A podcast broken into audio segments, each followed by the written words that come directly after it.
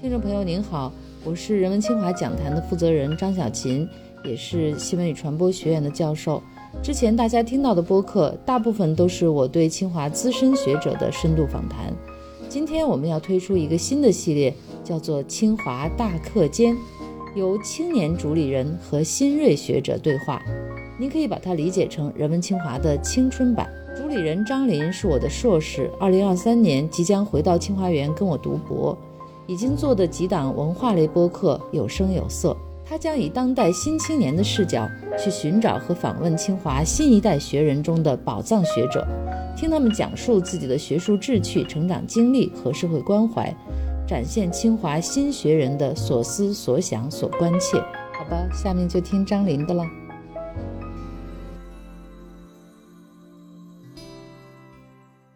Hello，大家好，欢迎来到人文清华播客，我是主播张林。今天的节目呢，属于我们人文清华播客的一个新系列。我们也很荣幸邀请到清华大学历史系的副教授曹颖老师来跟我们聊一聊他的全球史研究、他的成长故事等等等等。那请曹老师跟我们打个招呼。呃，大家好，我是清华大学历史系的曹颖。听过我们播客应该是第四十四期，就是全球史中的帝国基建与技术这一期的朋友，应该对曹老师不陌生了啊。呃，我也是因为听了那。那期沙龙之后，被曹老师的研究圈粉。那期沙龙是基于曹老师出的一本小册子，叫做《呃自行车、港口与缝纫机》来展开的。然后呢，其中聊到了非常多有意思的关于全球史、关于亚洲基建的一些事实。呃，那我先简单给大家介绍一下这本书的主要内容啊。就一会儿要是说的不对，你可以补充。这本书里边，曹颖老师其实是借着写帝国主义在呃亚洲热带地区的很多殖民地所做的基础设施建设，然后他们的初衷。呢，可能是比如说他们是来自温带地区的殖民者，然后他们为了应对这个热带气候，为了做出适应，然后为了更好的把帝国的技术去传播给他们所统治的殖民地。但是最后我们其实可以看到，这些技术、这些基建技术，实际上被殖民地国家的人们应用的时候，他们其实变成了另外一番样子，就不是这些殖民者的初衷。那在这本书里面呢，他借着写了六个这样的案例，比如说。呃，英国人带到印度的自行车，比如说美国出口到南越的一些农业的重型机械等等，就是来探讨这样的一个问题啊，那就是，呃，作为一个普通个体。殖民地人民的日常生活和日常诉求有没有可能去进行一个自我诠释？然后呢，再反过来去影响这些带来了这些基建技术的呃帝国，进而去影响到整个帝国的进程以及全球资本的发展，是这么一个问题。对对，介绍的已经非常的呃准确，也是非常详细了。那我们今天就从曹老师的这本小册子聊起啊。呃，我想先请曹老师帮我们介绍一下这本书的缘起，包括你当时是怎么想到要做这个选。题的，然后听说这还是你在清华开的一门课，对吗？我是在二零二一年的时候，然后其实我本来没想要写这么一本书，我当时是受到日新书院的一个邀请，然后然后他们想要在暑期给学生呃开设一门英文的全英文的课程。然后当时题目是自选的，我其实还蛮开心，因为毕竟就是说自选的题目的话，又可以跟自己的呃感兴趣的点联系在一块儿。然后我就想，哎，怎么给学生们开一个在暑期的时候开一个比较好玩的又切合当下的很多这种议题的课程呢？因为我自己是研究印度的嘛，印度，然后我以前也是在东南亚待了很长时间，所以我对热带地区比较感兴趣。呃，然后最近其实学术界有越来越多的，特别是人文社科的这种领域里面，越来越多对基础设施建设哦有更多的关注，所以我就想怎么把这种热带地区跟基础设施建设呃联系在一块儿，然后来开设这么一个课程，因为毕竟不管是热带地区也好，还是基础设施研究也好，在整个我们中国来说的话，其实不管是历史系还是整个人文社科领域，其实讲的不是太多，甚至没有相关的课程，所以我就想开这么一个课，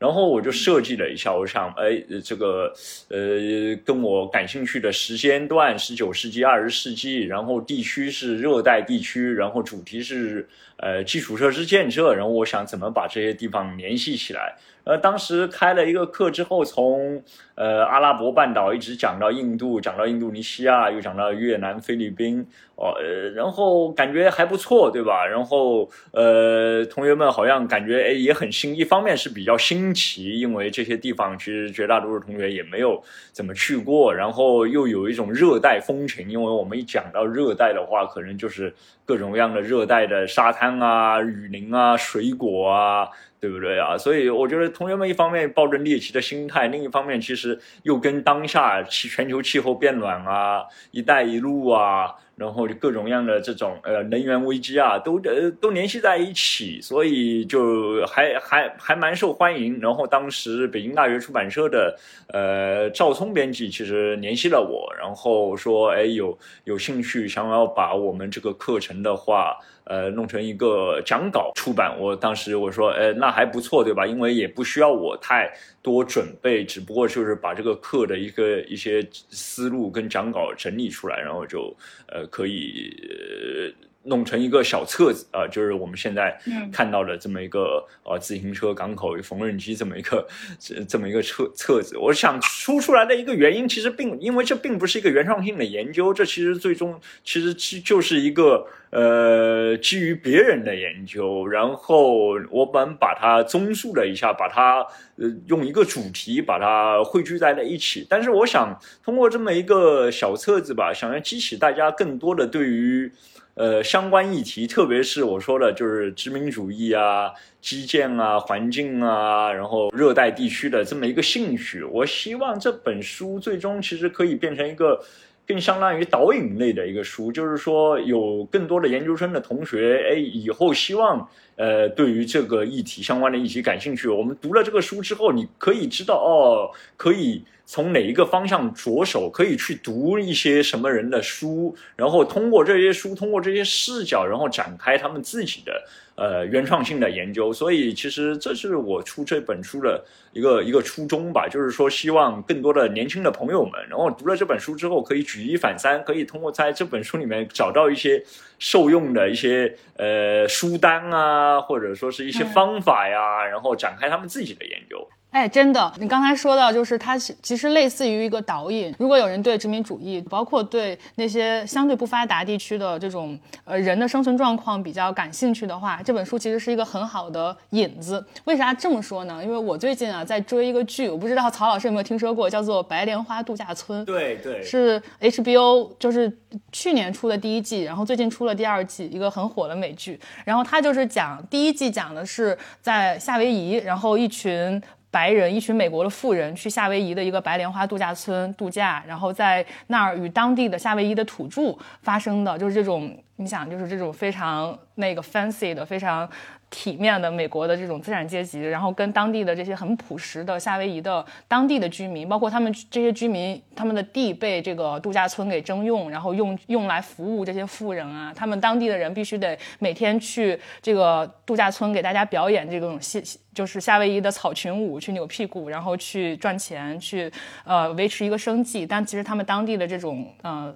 原始的这种部落、原始的这些呃社群的关系，其实已经遭到了破坏。就是他讲的是这么一个故事，讲的是发生在那个度假村一个周内发生的事儿。如果没有看这本书的话，其实我不太会去关注到这些呃所谓的美国的白人这些精英，他们是怎样用一种殖民主义的视角，一用一种殖民者的视角去看待当地人，去看待他们跟当地人的关系的。但就是因为我在看这个剧之前，因为在准备这期播客，然后也看了您的这本书，看。听了之前的沙龙，然后就对于这种视角，对于这种呃殖民主义与当地普通人的这种交互、这种破坏，或者说这种呃最后就是达到某种动态的平衡这个过程，有了更加感性的认识，然后再去看这个剧，就会觉得哦，原来还有这样一个切口可以去解读。对对，这本书其实最终想要告诉大家的就是一个。从全球北方，尤其是发达国家殖民地的母国哦，它的这种殖民政府以及它背后的这种资本主义的结构哦，他们如何希望通过基建来深入到殖民地，尤其是全球热带地区的殖民地的普通人的日常生活里边，来榨取他们的，比如说。呃卖东西给他们，比如说让他们去消费，让他们去为殖民地的母国给服务，对吧？啊，这种关系，这种二元对立的关系，其实我这本书里面其实是想让大家有一个有一个重新思考的，就是说，当我们所认为的殖民者。来到殖民地之后，他们是不是任意妄为？是不是就是一个非常 powerful 的、非常呃占据优势地位的这么一个角色？他们到了这个地方来，是不是能够成功的剥削、能够成功的压迫当地人？那么我们这本书里面给大家呈现的其实是被殖民者，所谓的被殖民者或者说当地人，他们有各种各样的技术，他们有各种各样的艺术，能够不被统治，能够把这些殖民者。呃，呃，化为自己为自己服务的这种工具来使用，所以说这其实是一个不被统治的艺术的一个一个一个体现哦。各种各样的本来原本是被用来打算去剥削被殖民者或者殖民地资源的这些基建、这些技术，最终却被当地人用自己的智慧、用自己的方法转换成了一个。并不是似乎无法服务于殖民者，确实是用来服务被殖民者或者服务当地人的这些这些东西哦。这其实是我们这本书主要讲的一个内容，就是相当于反杀了呗。哎，差不多就是这个意思。啊，那您能不能举一下书中的几个例子，几个比较好玩的例子来佐证一下这个观点？比如说，我们讲的一个呃那个缝纫机的例子，对吧？缝纫机是被呃美国的一个叫做 Singer 哦。盛家缝纫机公司打算大规模出口到印度尼西亚来，呃，给印度尼西亚的普的中产阶级的人家进行很多的这种呃家庭缝纫工作的，来帮助他们进行家庭缝纫工作。但是他到了印度尼西亚这个地方来了之后，他却变成了一种奢侈品，他却变成了当地的中产阶级用来炫耀自己身份，而不并不是用来增加劳动生产率的。工具的这种呃实用产品，它变成了一种奢侈品哦，所以说他这种本来他想要到这个地方是倾销的目的，跟这个地方人他消费的这种理念形成了一个巨大的反差，使得哦他倾销到这个地方来的缝纫机实际上并没有大规模的被普及啊。还有一个例子就是那个菲律宾的呃厨房用品。嗯，菲律宾的厨房用品也是跟美国的消消费文化有关。美国人希望通过大规模的把自己的厨现代化的电气化的厨房用品倾销到菲律宾来获得利润，但是他们没有料到的是，这种厨房用品在菲律宾却被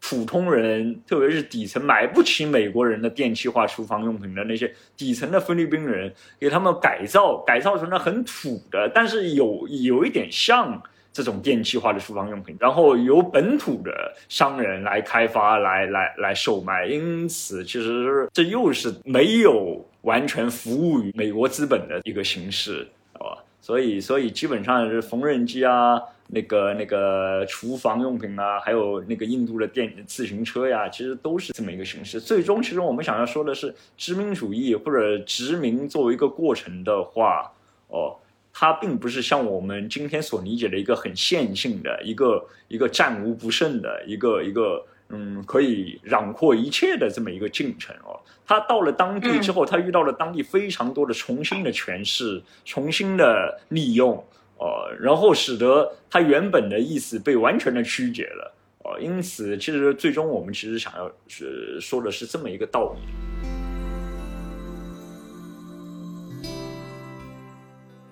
我之前在知乎上，我去知乎上有搜过那个清华的曹颖老师，我看到一条就是关于您的评价，他是这么说的，你你看过那条吗？没有，我给我给你念一念。有幸上过曹曹颖老师一学期的全球史的课程，总结就是受益匪浅，每次上课都是一次头脑风暴，以前从未注意过的问题被曹老师一个个的抛出解构，再引发新的连锁思考，每每给我一种天灵盖被掀开的茅塞顿开之感。非常推荐听曹颖老师的课或者讲座，而且个人建议不要太关注一些史实，而是多关注曹颖老师的一些思想逻辑和研究方法，会给你对历史全新的感受。我当时看了这条评价之后，我就暗下决心，我不是明年要回学校读博吗？我就一定要选一下您的课上一上，去感受一下这个天灵盖被打开的感觉。所以我觉得，包括您刚才说的这本书，然后听您刚才的讲述，我觉得这个可贵之处就在于，嗯，我觉得你的视角和这种逻辑。是我很少在别的历史学者那儿看到或者听到的，让我非常有共鸣，非常有这种亲近感。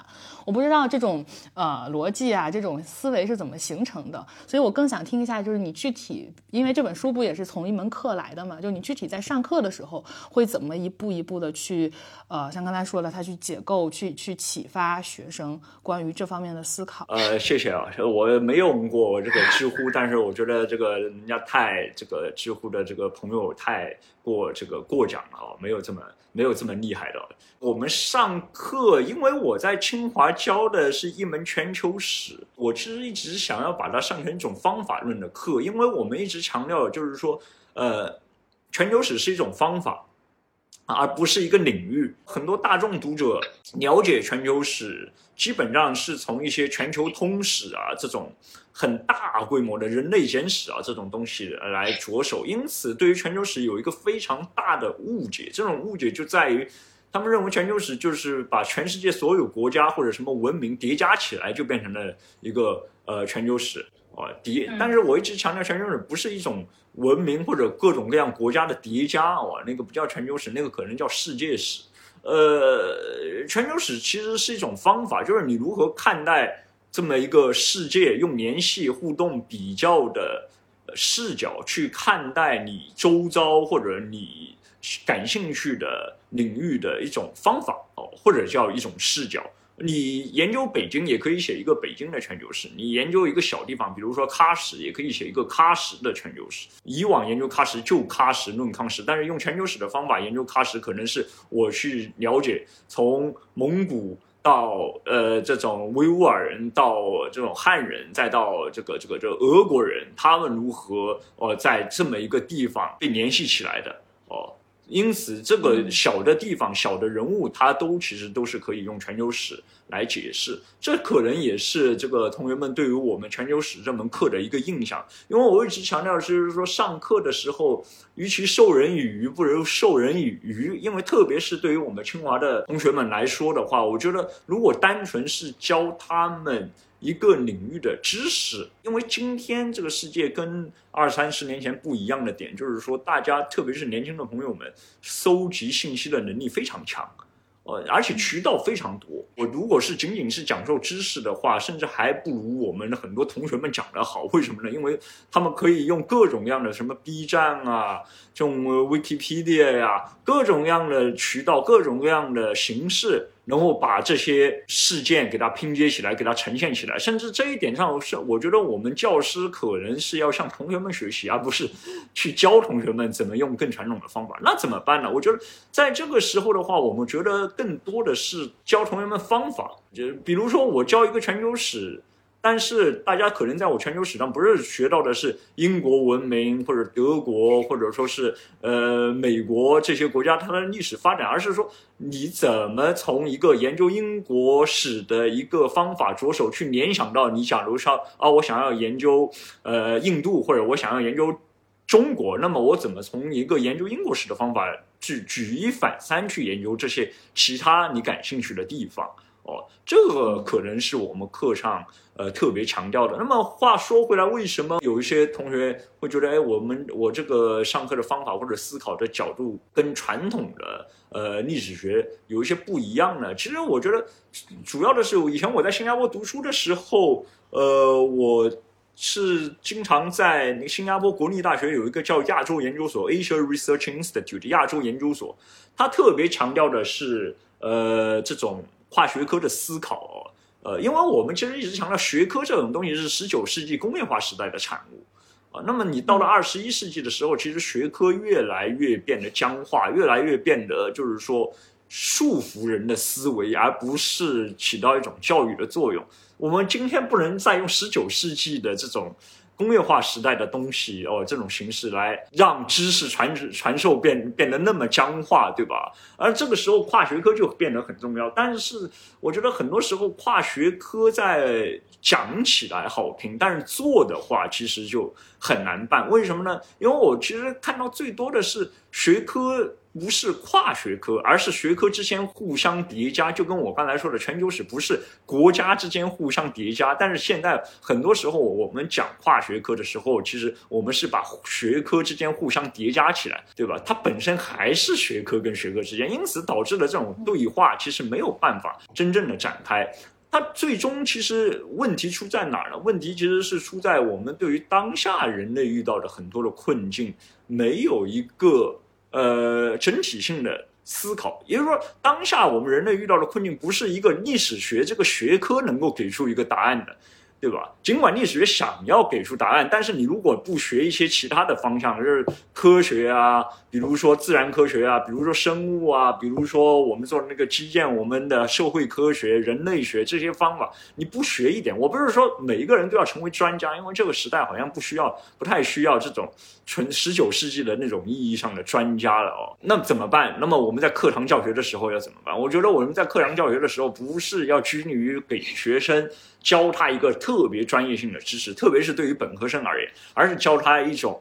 方法，然后他顺着我们的方法，然后自己去探索一条呃他自己觉得有趣的领域道路也好。所以这就是为什么我在课堂上我特别强调的，就是说，呃，内容我的在课堂说实话，两个小时、三个小时没必要讲，因为根本讲不了、讲不完，甚至还没同学们讲得好，对吧？那么最重要的其实是。怎么用方法跟视角去刺激大家的想象力？哎，曹老师，那你现在就是脑子里能不能立刻就是浮现出来的你课堂上的某一个画面、某一个细节，可以跟我们就是举例讲一下，你是怎么用你的方法、你的视角去刺激同学的想象力，刺激出了他的什么想象力的？啊，很简单，比如说我们上一周的时候，我们上课讲到一个日本的嗯幕府时期的女性。对吧？他的日常生活史。然后我其实，在课堂上的时候，我就会让大家想，哎，大家想象一下，日本幕府时期的女性，哦，她是如何从自己农村的家乡逃到了这个这个京都的，逃到当时的日本的大城市的。那么在同一时代，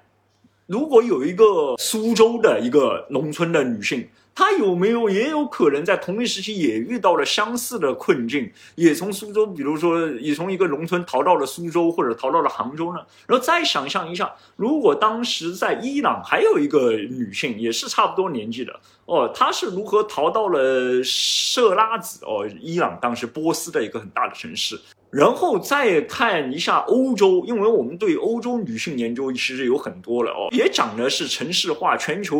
早期现代全球城市化对于女性的影响，以及对于女性自由流动的影响。这样子的话，其实就不单单是我们去了解一个日本史、日本女性的研究。我们通过看一个日本女性的例子，我们能够想象到的其实是当时那个时代里面一个整个一个商业化、早期现代全球化的一个情况下。哦，城市商业的繁荣，以及这一种城市商业繁荣对于生活在乡村的女性的诱惑，以及女性她是如何脱离了自己的家庭，然后到了城市里面来，然后又被城市所这种摧毁啊，或者说被城市所所折磨的这么一个过程。哦，这个可能并不是一个国家的情形，这是一个，这是一个。整个欧亚大陆都存在的情形，对吧？这样子的话，就可以让大家通过一个案例联想到整个哎其他地方的案例。因为有很多同学上我们这个课并没有日本史的知识，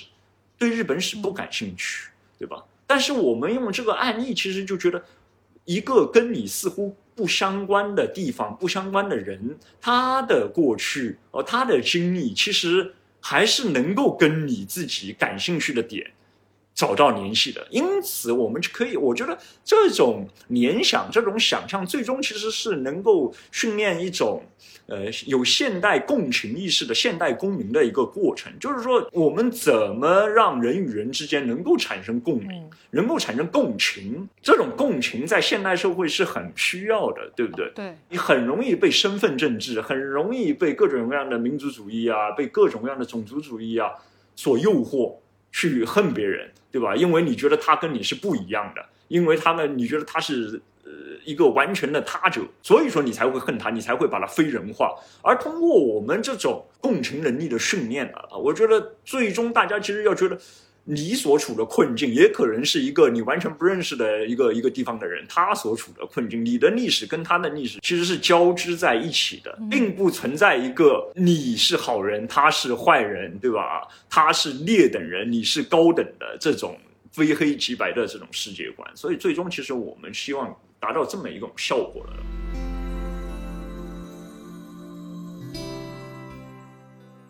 去关心当下的具体的人，我觉得这个可能是刚才我听完你说这番话，更加坚定了我 想要明年去选您的课的这个想法。但其实你说到那个一个日本的女性的这个她的。怎么去逃亡的这件事儿的时候，突然想到北大的罗欣老师他写的那本《一个北魏宫女的一生：漫长的余生》，其实也是在去具体的关心这个历史当中的某一个具体的微小的但是很鲜活的个体。然后呢，我也注意到，就是曹老师除了刚才我们说的这本呃这本书之外，他还最近在出版两本新书，呃，一个是关于抗战时期的印度华人群体，还有一个是关于上海的锡克警察。其实，在某种程度上，我认为他也是在关注，就是具体的历史情境里边的一群鲜活的个体，他们的命运，他们的故事。那我就想问一下曹老师，是就是你的这个研究领域啊，我们其实可以看出来，就是好像都有这方面的，呃，就是一个共性，就是都在关注一些边缘群体，都在关注呃一些这种个体化的叙事。就是想问一下，你这个是怎么想的？我其实是在写，打算写一个中印三部曲。哦，第一本书是二零一八年出的那一本在上海的西克人啊，然后二零二二年就是今年又出了一本，就是说在印度的中国旅居者，华人旅居者，旅居者就是不是移民，他是进进出出的那种。呃，然后我现在还在写的是，就是中国跟印度之间，我在写一个从那个马六甲海峡到缅甸的故事，就是说从中国怎么样到印度，从印度怎么样到中国。呃，您刚才观察的很对，就是说前两本书其实我大多数采用的是一个微观史的方式去写，我主要是写小人物特别被哇遗忘的哦，不是什么精英，不是什么。大的这种政客哦，主要是讲的小人物。呃，我其实写这两本书，主要其实是想想，我其实是对民族主义跟殖民主义起到一个双方面的一个批判的作用。哦，呃，这两本书其实都是通过小人物如何在殖民主义跟民族主义的宏大叙事的夹击之下，他们找到自己的容身之处，他们如何反抗的，他们如何去利用。哦，宏大叙事为自己谋得一些利益的，其实我想要恢复的其实是历史上长期被遗忘的这种普通人的一个主体性的一个一个一个问题哦。因为今天长，我觉得在十九世纪以来的一个历史学的呃倾向的了哦，直到上世纪八十年代这个社会文化史兴起之前哦。绝大多数情况下都是一种嗯宏大叙事的精英叙事，而这种宏大叙事下的精英视角其实是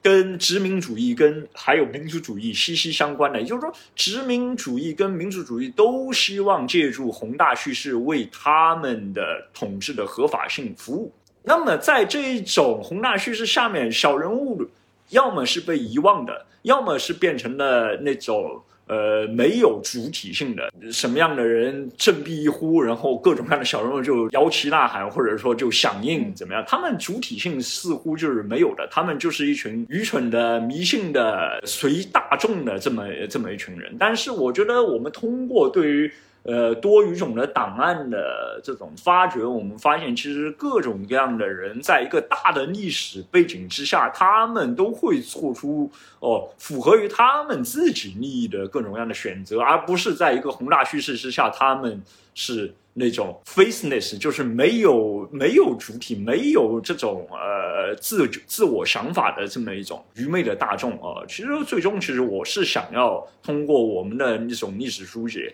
我想要让大众更多的了解他自己自身其实是有主体性的。每一个人都，我其实就跟我刚才跟您说的一样，每个人每一个最普通的人，其实都值得被关注，都值得被尊重。因为我觉得历史写作本身是应该有一个，一方面是有人文的一面，另一方面是有反权威的一面。就是说，你如何做到通过人文的方法，让最被忽视的人被尊重，对吧？被发掘出来。哦，呃，所以我其实我的写作基本上是往这一个方向走的。听下来，我有一个很门外汉的疑惑哈，就是像您做的这种所谓历史夹缝当中的小人物的研究，这要怎么去找他们的资料，怎么去发掘他们？因为我们可能看到更多的是关于帝王将相的记载，关于这些大人物的记载可能会很多，但是像这种普通人，他们在生活里边会留下什么遗迹，然后让您这种历史学家去在这种故纸堆里去发现的？因为我知道，好像历史我们清华历史系的张国刚老师，他是做那个唐。代的墓志铭研究可能会，呃，就是由这个墓志铭，然后牵连出一串的这种就是小人物他们的故事。那像你这种，可能就我觉得他可能是不是找资料会更加的困难呀？因为它涉及到又是海外的，然后又是一些不知名的这种迁徙者。对，这一个其实是它的难度所在，因此也是长久以来人们不愿意去花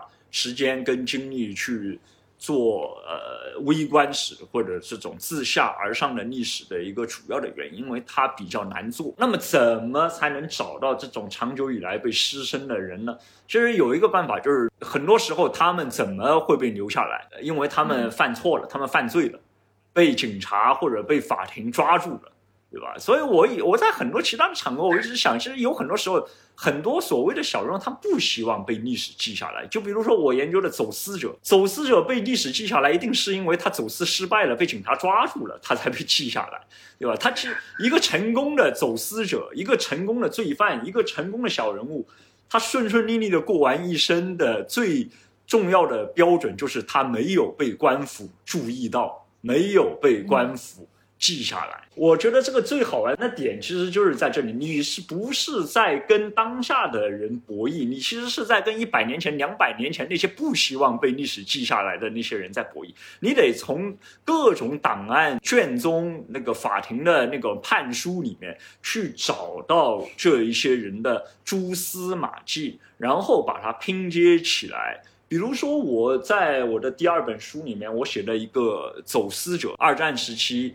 呃，往来于这个中国昆明跟印度加尔各答之间的一个华人走私的一个人，对吧？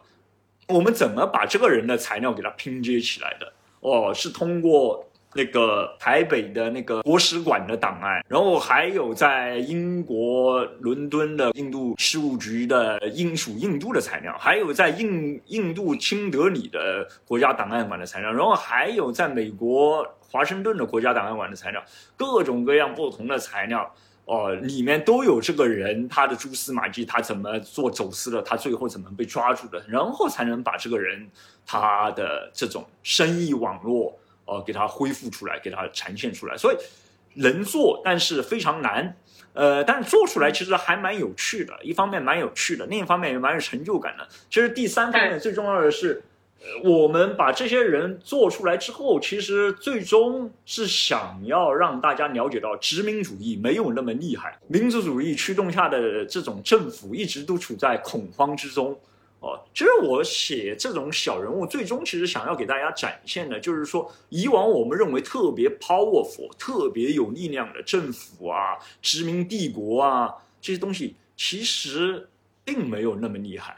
并不如他们通过各种各样的形式展现出来的那么厉害，而这些小人物他们在其中游刃有余，钻各种各样的空子，哦，所以，所以其实这些小人物你把它发掘出来之后，你可以对这种宏大叙事下的历史有一个全新的认识。最终的认识是发现，以往你认为所谓的这种权威的、所谓的宏大的、所谓伟大的这些东西，其实。很多时候是不堪一击的，很多时候是很虚弱的，所以，对，我觉得很多时候大家对于这种微观人物的历史，要么书写，要么读，有一个误解。呃，我听到有很多人说，你这个微观史好像就是碎片化，别人会说是个 so what？你把一些小人物的历史把它展现出来又怎样呢？日常生活你把它展现出来又怎样呢？哦，我觉得回答这个问题最关键的一点就是。大家要看到，通过把这些小人物展现出来，我最终其实想要去挑战这种权威性的官方叙事也好，民族主义也好，或者殖民帝国也好，我想要把以往我们所认为的那些特别厉害的、特别看上去特别厉害的帝国啊，对吧？民族主义啊，哦，通过这些小人物把它解构了。啊，这可能才是为什么我们要去研究日常生活或者这种小人物的初衷跟目的所在 啊，而不是为了研究小人物或者日常生活而研究日常生活跟小人物。对，就像你刚才说的，我觉得我这至少我这代人吧，就是我觉得都是被这种宏大叙事所喂大的，就是我们都是听着这样的故事长大的，然后呃，就是成长过程当中不自觉的就会有那种。其实是我，我觉得它算是一种幕墙，就是对于更加厉害的、更加牛牛的人的这种向往、这种心生的敬佩，但是却忽视对周围很多小而温暖的、真实的、具体的人的呃这种拥抱和敬畏。所以呃，我特别好奇，你是在成长过程当中，你有过比如说有特遇到特别好的老师，或者是读到了某几本书，就启发了你对这种价值观的呃。一一个倾向还是怎么样？就是这个过程是怎么具体发生的？我很好奇。啊，其实对我影响很大的一本书，就是以前我在新加坡国立大学读书的时候的我们老师杜赞奇老师，他写的一本书叫《Rescuing History from the National》，从民族国家拯救历史。那本书对我影响其实很大哦，因为它整个对于一个民族主义叙事以及民族国家史学的。呃，一个一个一个一个批判，一个反思，所以我是使我觉得，哎，确实这种呃，我们以往所学习的历史，其实都是一种精英的自上而下的这种民族国家框架下的这种历史，而其他的一些东西呢，对吧？其他的一些被精英叙事所压制的、所忘记的、所扭曲的那些人人的故事在哪儿呢？哦。所以一个是这一个，另一个我觉得我读过的书里面还有一本书是讲一个上海的英国警察的，那个是布里斯托大学的 Robert Beekers 毕克斯老师，他写的一本书，那书也挺好玩的，就是一个普通的英国英国的人，他跑到上海租界里面来当警察，后来他死在了上海，一九二零年代三零年代的故事，这也是一个普通的人，一个英国人，对吧？他到上海来当警察，呃，然后他也很讨厌在上海的很多的这种这种有钱的洋人，哦，那么这个故事对于我对殖民主义又有了进一步的思考，因为我我们以往我们特别是在亚洲国家，以往我们很多时候说到殖民主义，大家都对其咬牙切齿，都觉得它是一个很一致的、很有很强力的、很残暴的这么一个一个东西，对吧？但是，假如我们深入到殖民主义里面去，我们会发现很多的这种不一样的声音。呃，你说所有的英国人都是殖民者吗？就很很多时候好像也不是，对吧？那到底谁是殖民者？到底谁是那些跑到上海滩里面的那些英国人？有有钱人，也有穷人，也有无家可归的人。是，所以到最后，我觉得一方面是民族主义，另一方面是殖民主义。我一直说，这两者其实都是一种精英宏大叙事的一枚硬币的两面而已。嗯，尽管民族主义一直宣称它是反殖民的，但是我后来发现，其实，在印度，我讲的其实都是印度哦。嗯，在印度，殖民主义跟民族主义是一体两面的，即使民族主义最后取代了殖民主义。一九四七年印度独立之后，它真的变成一个民族主义的印度人当家做主的国家了吗？好像并没有，它仍然是一个精英式的、宏大的这种不把老百姓当人的这么一个呃一个政体。所以我觉得从这个方面来看呢，我觉得呃我们是有现在是有必要站出来哦，给大家更多的这种普通人是如何反抗的，如何去。去去去，这种嗯解构宏大叙事的努力的，嗯。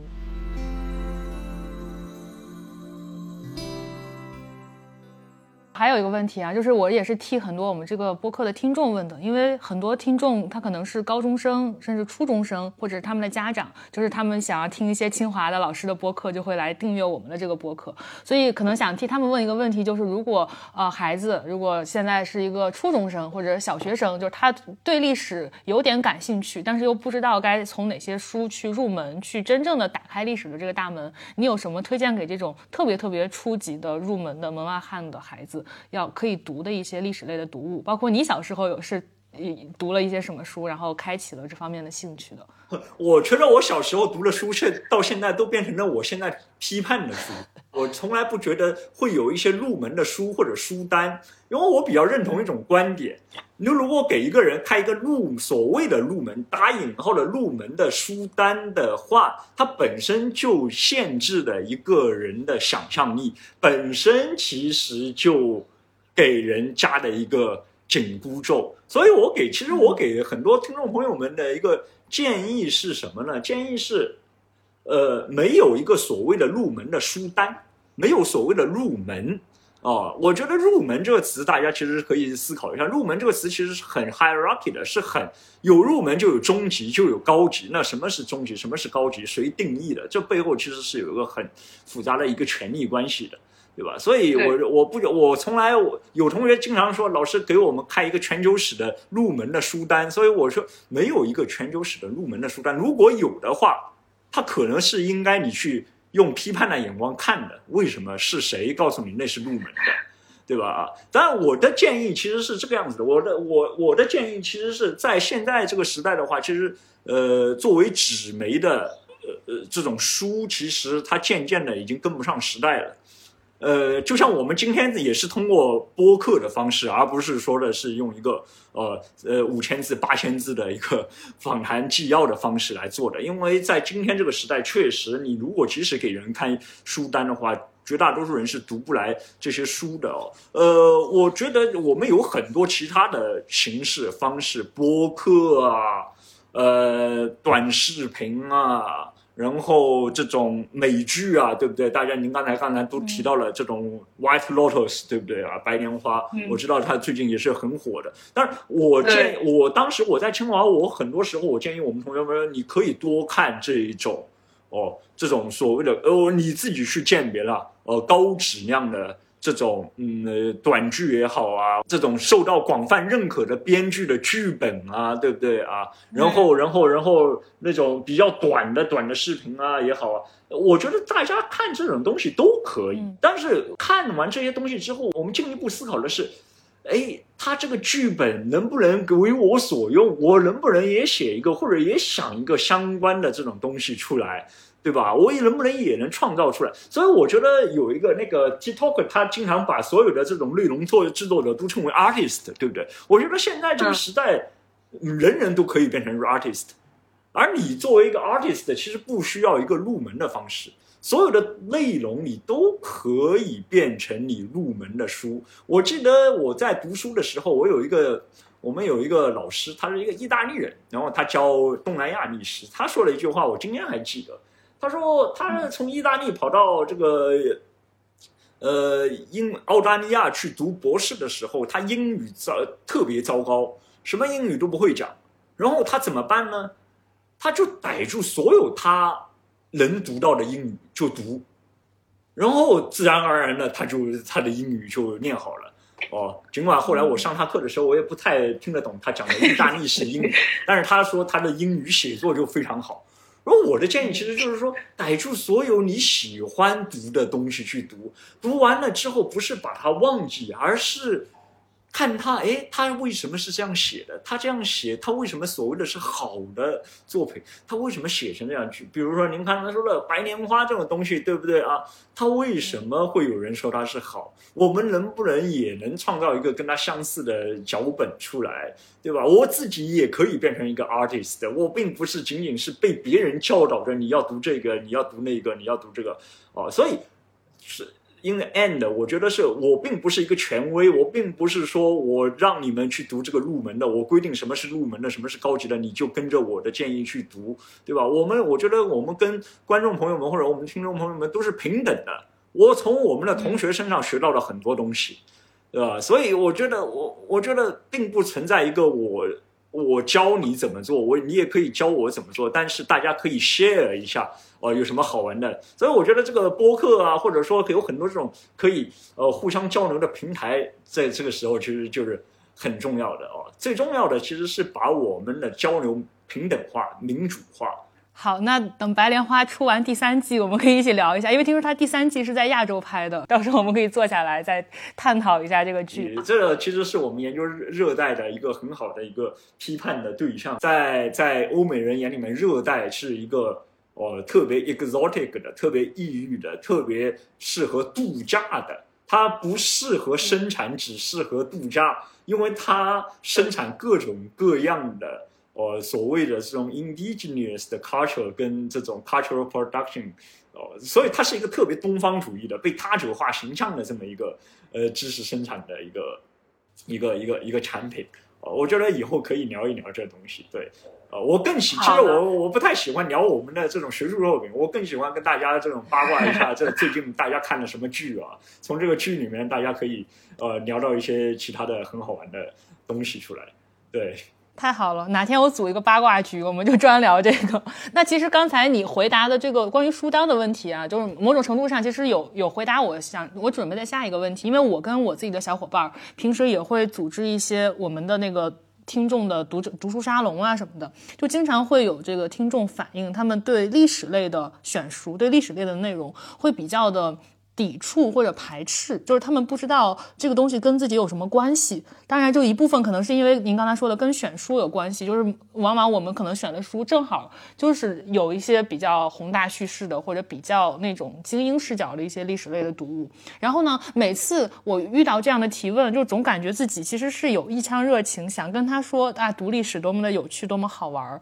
多么有用。但是呢，又苦于自己，其实我自己也没有多专业，我也是一个历史学的门外汉。就我。就总感觉找不到一个真正好的表达去跟人家解释读历史对你来说究竟有什么好，所谓好处吧，打引号的好处。然后再包括像我是九五年的嘛，就我们这一代人可能上下浮动差不多前后五年，就是我们这一批人就会发现周围越来越多的人开始大学去选择把历史作为一个专业去读。但是呢，呃，这些人经常会面临一个一个一个偏见吧，就大家就会觉得这类人都是富二代，或者不用为生计去，就不用去谋生，不用去怎么样，才有资格在大学里边就选文史哲，尤其是选历史这一类的专业去作为自己的一个这四年你要花时间在一个可能将来不会用于你找工作的一个事儿上。然后，呃，我就是代表这一类人，也想也想问您这个问题，就是究竟读历史、研究历史对于我们。呃，过过上一种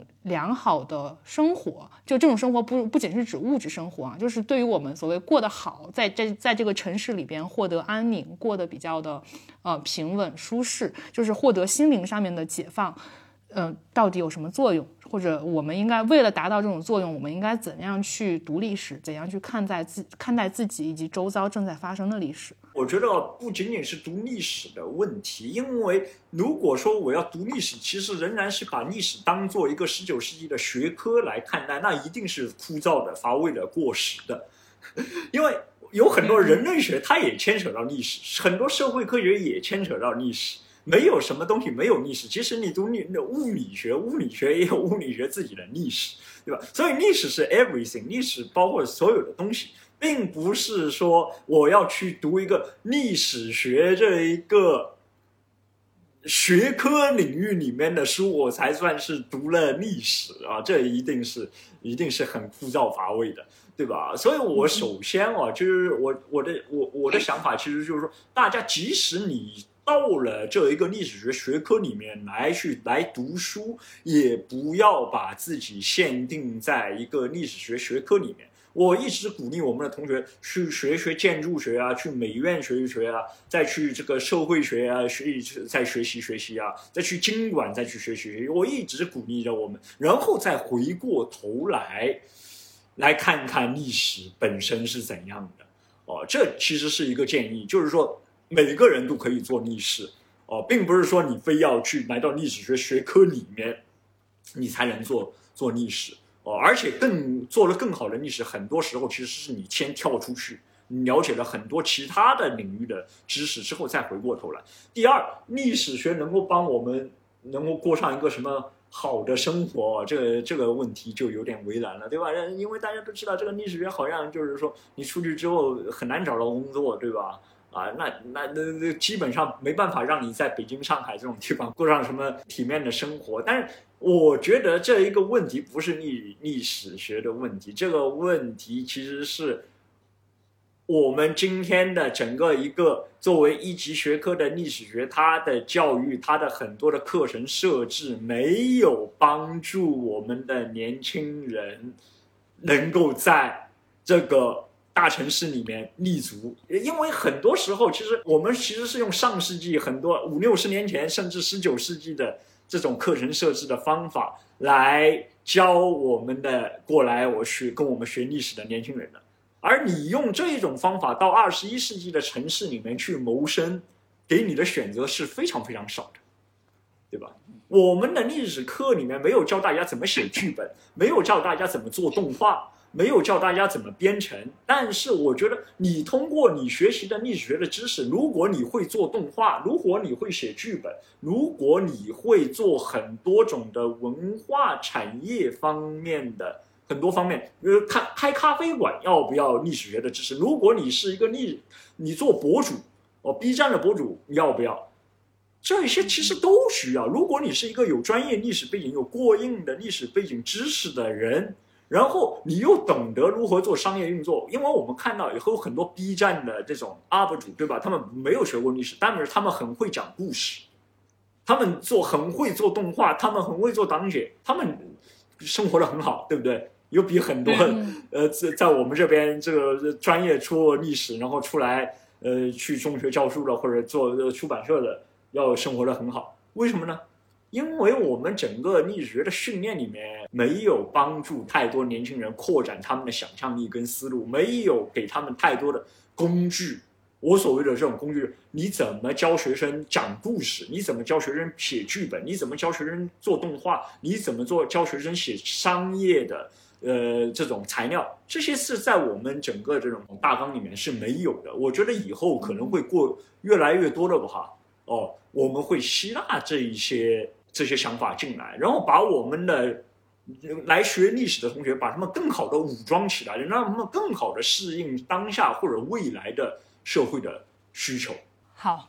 我觉得今天应该聊的也差不多了，然后曹老师也非常掏心掏肺的跟我们讲了很多关于他的研究、关于他的教学、关于他对于现在这个历史学教育的很多看法。我觉得就是但凡呃就因缘际会吧，如果恰好有听众被曹老师讲他的研究的时候的这种赤诚、这种无所畏惧所打动，或者说就听了一个呃曹老师这样的青年历史学者他的这个成长之路之后，他被吸引，就但凡有一。一点这种小火苗点燃，然后让大家对历史、对于周遭的人人或者事物、对于学术研究、对于这个世界产生哪怕一丁点儿的兴趣，那我觉得我们这一期播客就善莫大焉了，已经。那今天也很感谢曹颖老师来做客我们的这个人文清华播客啊，然后下期再见。我们也跟曹老师约定了，到时候可以组一个八卦局，聊一些更加生动、有趣、生活化的一些话题。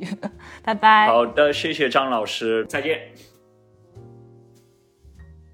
本期播客内容到这里就结束了，感谢您的收听。我们的播客节目《人文清华》已经在喜马拉雅、小宇宙 APP 等各大播客平台上线了，欢迎大家订阅收听。谢谢大家，咱们下期节目再见。